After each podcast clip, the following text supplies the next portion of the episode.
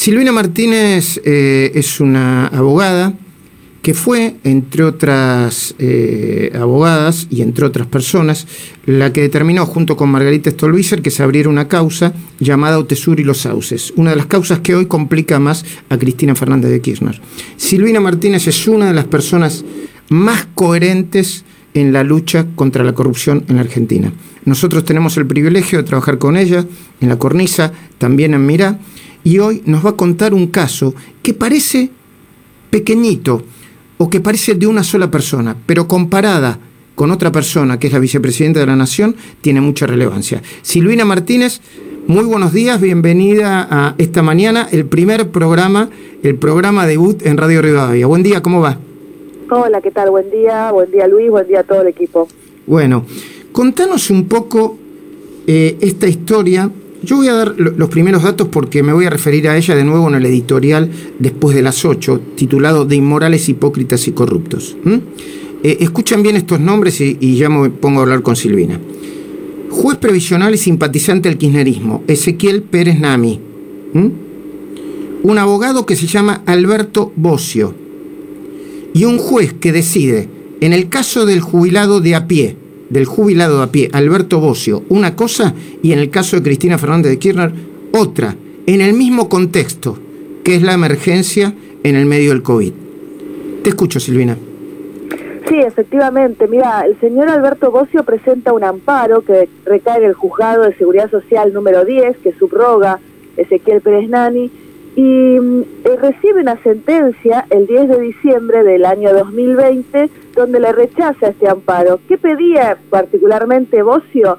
Bueno, a ver, él dice, eh, esta ley de emergencia que fue dictada en diciembre del 2019, ni bien asume Alberto Fernández, me perjudica y perjudica a una gran cantidad de jubilados. ¿Por qué? Porque cambia la fórmula de movilidad jubilatoria, suspende la anterior ley y particularmente a, raíz de una serie de decretos me perjudica porque termino cobrando a lo largo del año una jubilación menos, ¿no? equivalente a una jubilación menos. Entonces, eh, declara, bueno, que una serie de garantías constitucionales que se ven afectadas y pide la inconstitucionalidad de, de esta suspensión y básicamente que le sigan aplicando la ley anterior, la ley de Macri. Lo que dice el juez en este caso es que hay una ley de emergencia que fue dictada en el Congreso y que esta ley de emergencia suspende provisoriamente la aplicación del régimen de movilidad, con lo cual no lo afecta, porque es una suspensión.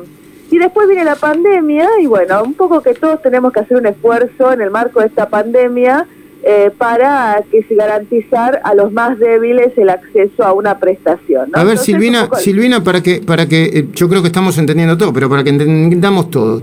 A Cristina el juez Ezequiel Pérez Nani le ordena devolverle 100 millones de pesos con intereses retroactivos, eximirla del pago del impuesto a las ganancias, cobrar tres cheques, una como vice, otro como expresidenta y otro como viuda del expresidente. Para ella no hay emergencia. Y para el jubilado de a pie, Alberto Bocio, que está reclamando lo mínimo, sí hay emergencia.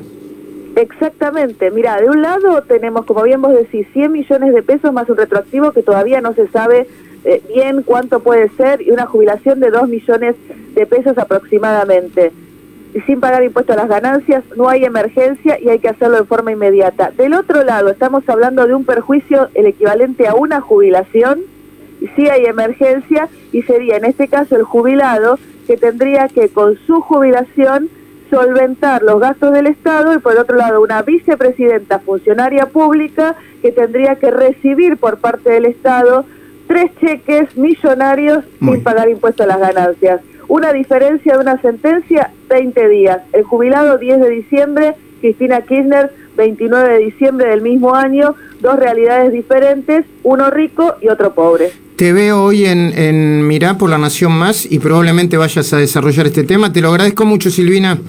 Gracias, un beso. Espera, antes de despedirte una línea, por favor. Vuelve la actividad judicial y se van a reactivar las causas de la ruta del dinero acá y otras que involucran a Cristina Fernández de Kirchner. Una línea, por favor.